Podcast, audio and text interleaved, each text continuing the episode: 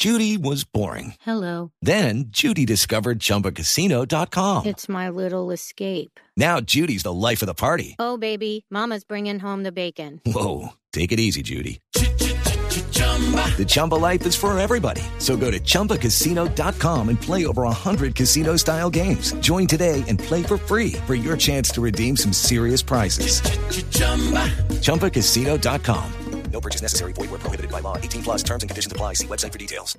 Tal vez como, como noticia de última hora, tal vez es lo, es lo más importante de este momento, eh, Andreina Juliana, la confirma la agencia F y es que formalmente habrá reunión eh, de los delegados de Ucrania y de Rusia. Inician en territorio de Bielorrusia una eh, negociación, una conversación formal tras este conflicto armado. Y se complementa esta noticia además con que no hay condiciones previas. En este momento ya la delegación ucraniana se reunirá entonces con la rusa sin condiciones cerca del río Pripyat y además el compromiso de Bielorrusia que será entonces el que garantizará este diálogo bajo la presidencia de Alexander Lukashenko es que las tropas y los aviones, los helicópteros que se encuentran en este momento en territorio bielorruso ruso, pues van a permanecer en tierra mientras las delegaciones eh, llegan al país, mientras se realizan las conversaciones y durante el regreso de la delegación ucraniana. Ambos países confirman entonces que envían sus delegaciones a realizar esta conversación en el territorio de Gomel, en Bielorrusia. Sí, lo que no dicen las agencias internacionales 10-24 minutos es exactamente qué van a negociar, porque recordemos que para Rusia, la única condición para el régimen de Putin, lo único que estaba por negociar era una rendición de el gobierno de Ucrania. De Ucrania, exactamente, que dejaran las armas y que, pues además la salida del presidente Zelensky era lo que estaba detrás de, de esta condición. Efectivamente, no se conoce la agenda de las conversaciones, pero sí han dicho no hay condiciones previas, es decir, como si hubiera la apertura a ver qué es lo que cada una de las partes va a pedir en estas conversaciones. 10, 24 minutos a propósito de este tema, esta semana en la cascada de columnas de análisis, hubo una muy interesante en el día el Tiempo, escrita por Oliver Walk y se titula Necesitamos más multilateralismo, no menos. Oliver, un gusto saludarte. Gracias por atendernos hoy domingo en Sala de Prensa Blue.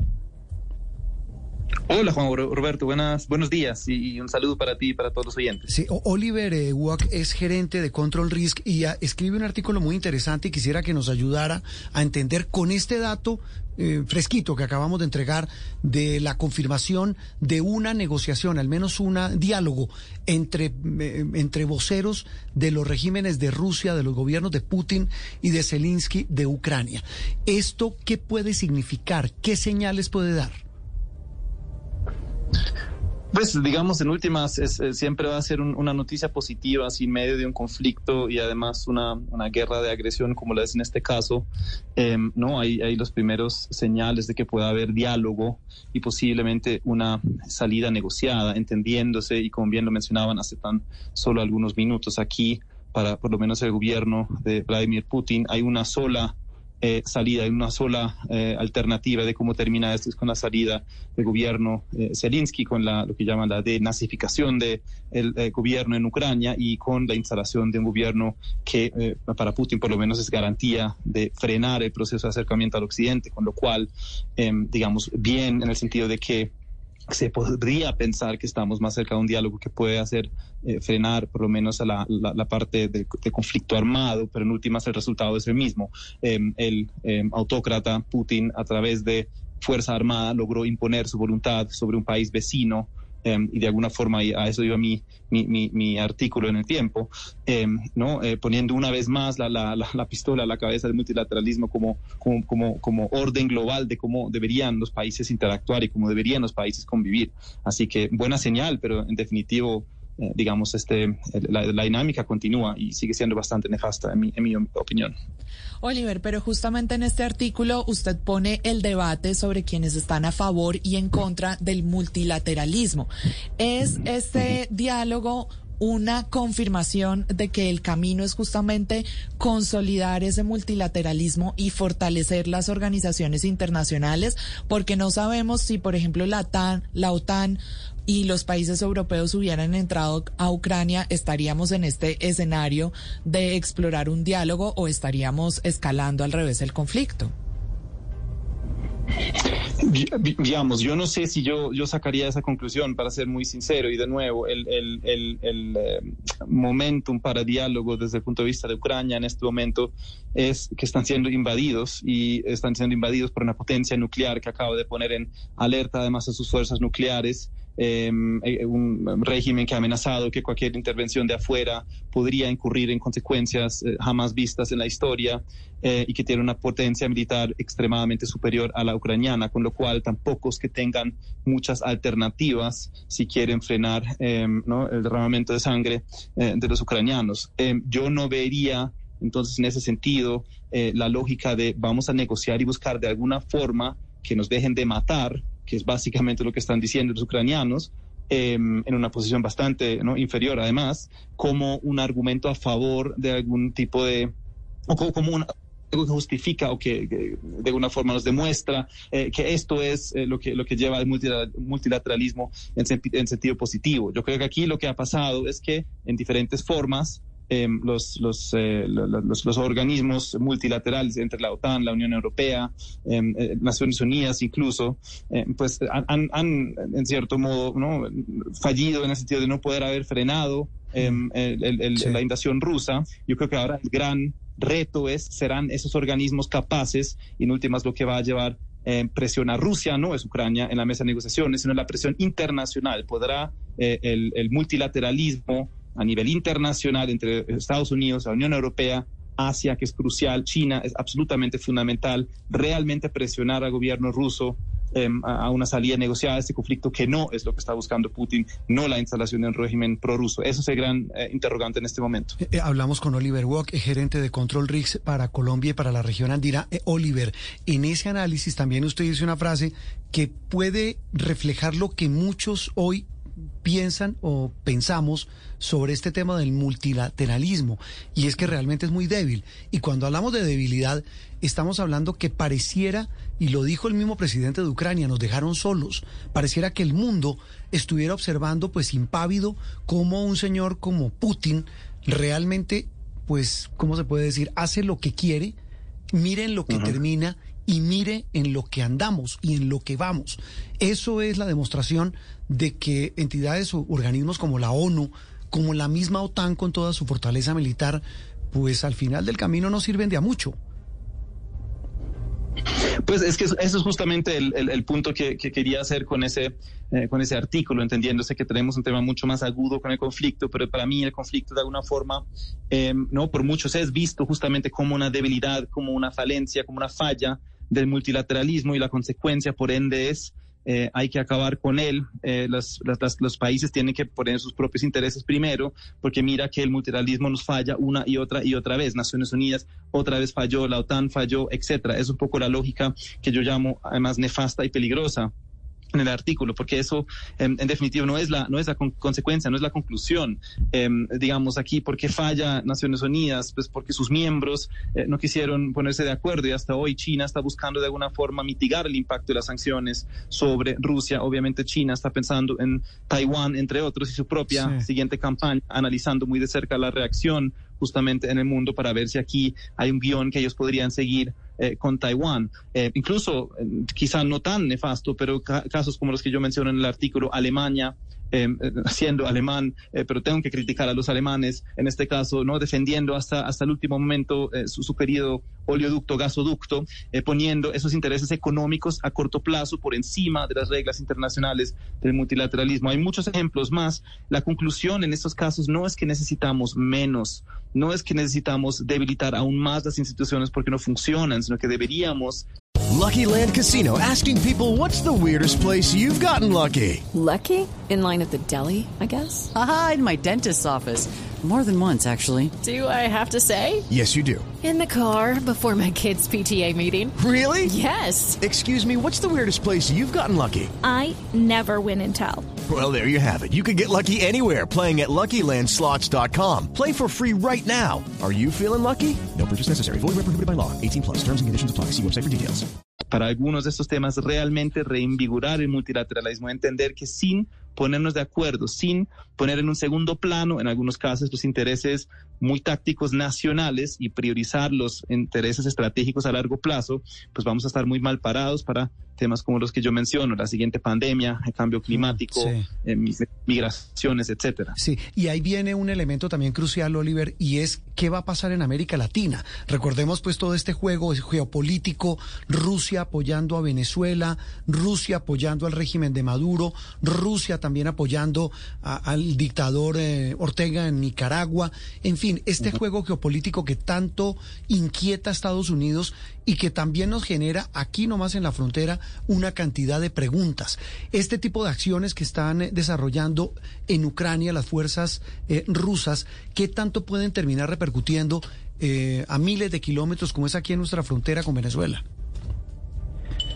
En, en- en definitivo, lo, lo podrán hacer y ya lo están haciendo, no necesariamente hablando de un equivalente de un tema militar. Por supuesto, aquí eh, estamos muy, muy lejanos de pensar eso, pero, pero el, el- de- bueno, volviendo un poco a la lógica Sí. de la evolución del régimen que dicta la convivencia entre los países, lo que ya hemos visto en los últimos años y acelerado primero por, eh, digamos, de alguna forma el, el gobierno del presidente Trump y su eh, no rechazo del multilateralismo como una forma de funcionar, después por la pandemia que nos ha mostrado en temas como la salud pública, el mecanismo COVAX, eh, que el multilateralismo tiene pues, unos retos muy importantes. Vemos cada vez más ese giro hacia un mundo más multipolar, donde hay potencias regionales hay dos superpotencias, Estados Unidos y China, una serie de potencias regionales, pero que tienen, digamos, por sus propios intereses geoestratégicos y aprovechándose del, del rechazo que se está generando al, al multilateralismo, justamente buscando expandir sus esferas de influencia. En el caso ruso está clarísimo, los ejemplos que, que nombraste hace, hace, hace un momento, Juan Roberto, eh, Venezuela, Nicaragua, Sí.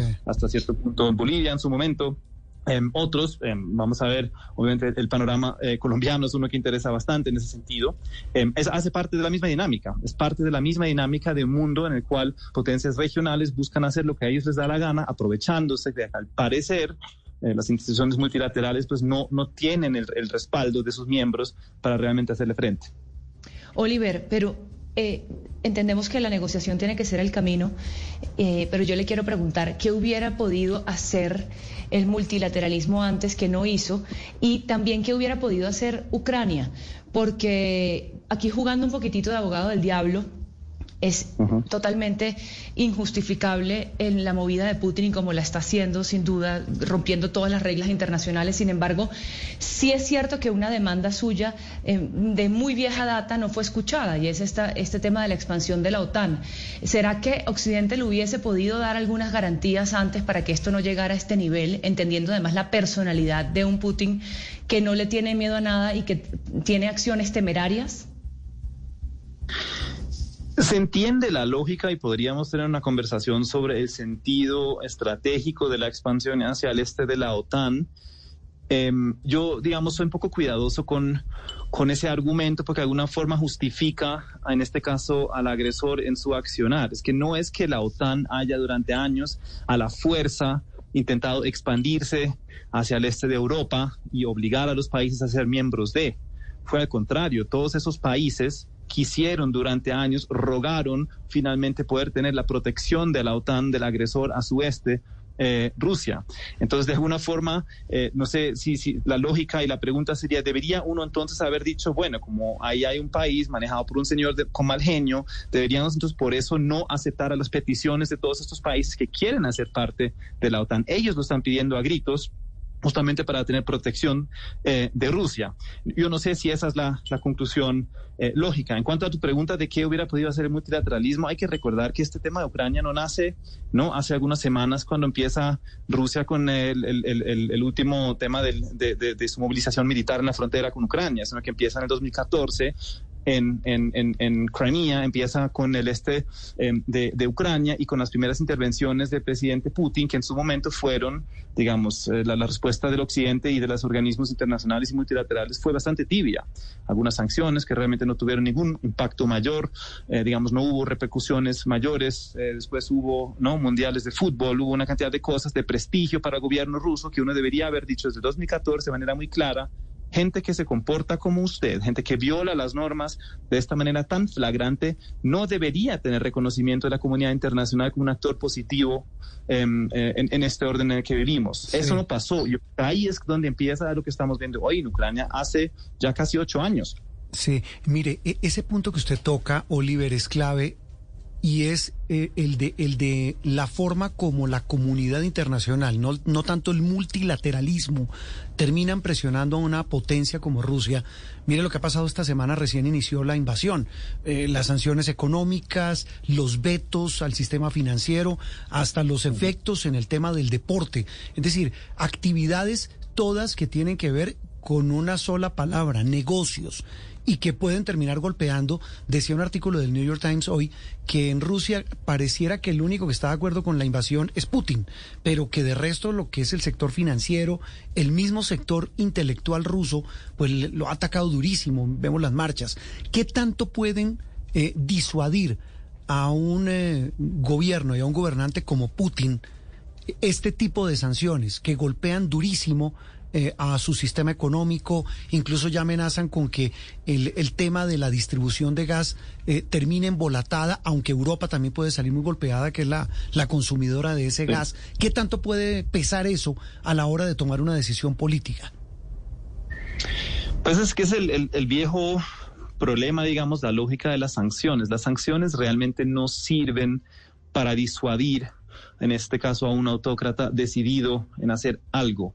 Eh, esa tampoco es necesariamente, digamos, la, el, propósito, por lo menos para, para las personas que le han estudiado y que saben que así no funcionan las sanciones. Las sanciones tampoco tienen un efecto a corto plazo, es decir, hace un par de semanas, cuando empezó el tema de la movilización militar, imponer sanciones, eh, digamos, se sabía que eso no era realmente algo que iba a hacer que Putin desistiera de sus planes. Eh, la lógica de las sanciones es aumentar el costo para el gobierno de Rusia, para Putin en particular, de lo que está haciendo. En su cálculo, creo que en parte también el problema aquí simplemente es, em, eh, no, sé en, dónde lo leí, puede haber sido de hecho también en New York Times, un, artículo que hablaba de, del círculo asesor del presidente Putin y que está rodeado de gente donde nadie le dice que no, nadie le dice que está equivocado, tiene una serie de personas que simplemente le confirman todo lo que piensa, lo cual pues obviamente no es muy, muy saludable para tomar decisiones racionales. Em, pero digamos, con, base en, esa lógica, de alguna forma lo que habría que mirar es eh, si las, eh, los costos de esta operación, que él seguramente calculó mal, él pensó que esto era una operación fácil, se entra, se decapita al gobierno de Ucrania, se debilita su ejército, se sale. Nada es para siempre. El hielo se derrite, el sol se esconde, las semillas se las lleva el viento, los amores se acaban, las personas cambian. Blue Radio. Ha instalado un régimen prorruso y ya está. Pues eso no va a funcionar. Y las sanciones no van a ser de la noche a la mañana, sino que van en las siguientes semanas, los siguientes, en los siguientes meses, tener un impacto económico tan fuerte que a nivel interno, para él en algún momento es una pregunta sencilla de costo-beneficio. Si yo hice esto para fortalecer mi imagen, del hombre, ¿no? El nuevo zar ruso que está llevando Rusia a su vieja gloria de la Unión Soviética. Em, eso es mi estrategia, por eso hago este tipo de cosas. Y al mismo tiempo al interior de mi país el costo político y la oposición es ya de tal magnitud que pues no justifica, ahí es donde llegamos al punto de quiebre, a eso apuntan las sanciones y ahí sí estoy muy a favor. Y de hecho me parece muy bien. Una muestra de que, sí está vivo el multilateralismo, es que sí se han puesto de acuerdo. Y este último anuncio hoy por la mañana del tema de SWIFT que van a sacar algunos bancos rusos, desconectarlos del sistema financiero internacional, me parece una, una herramienta ya bastante fuerte, de hecho la más fuerte que, que existe en el arsenal en, ese, en ese ámbito. Me parece una muy buena señal que esa se haya tomado. Muy bien, Oliver, un gusto saludarlo, gracias y, volveremos a hablar, porque esto evoluciona con el paso de las horas. Eh, estaba leyendo a propósito de lo que usted menciona, una carta abierta de 600 científicos rusos, ah, abierta, no, no es dirigida a Vladimir Putin, donde dice pues prácticamente la conclusión que usted saca, esta invasión, esta guerra contra Ucrania, dicen estos científicos, abro comillas, nos condena a ser unos parias, cierro comillas. Oliver, un gusto saludarte, feliz resto de domingo.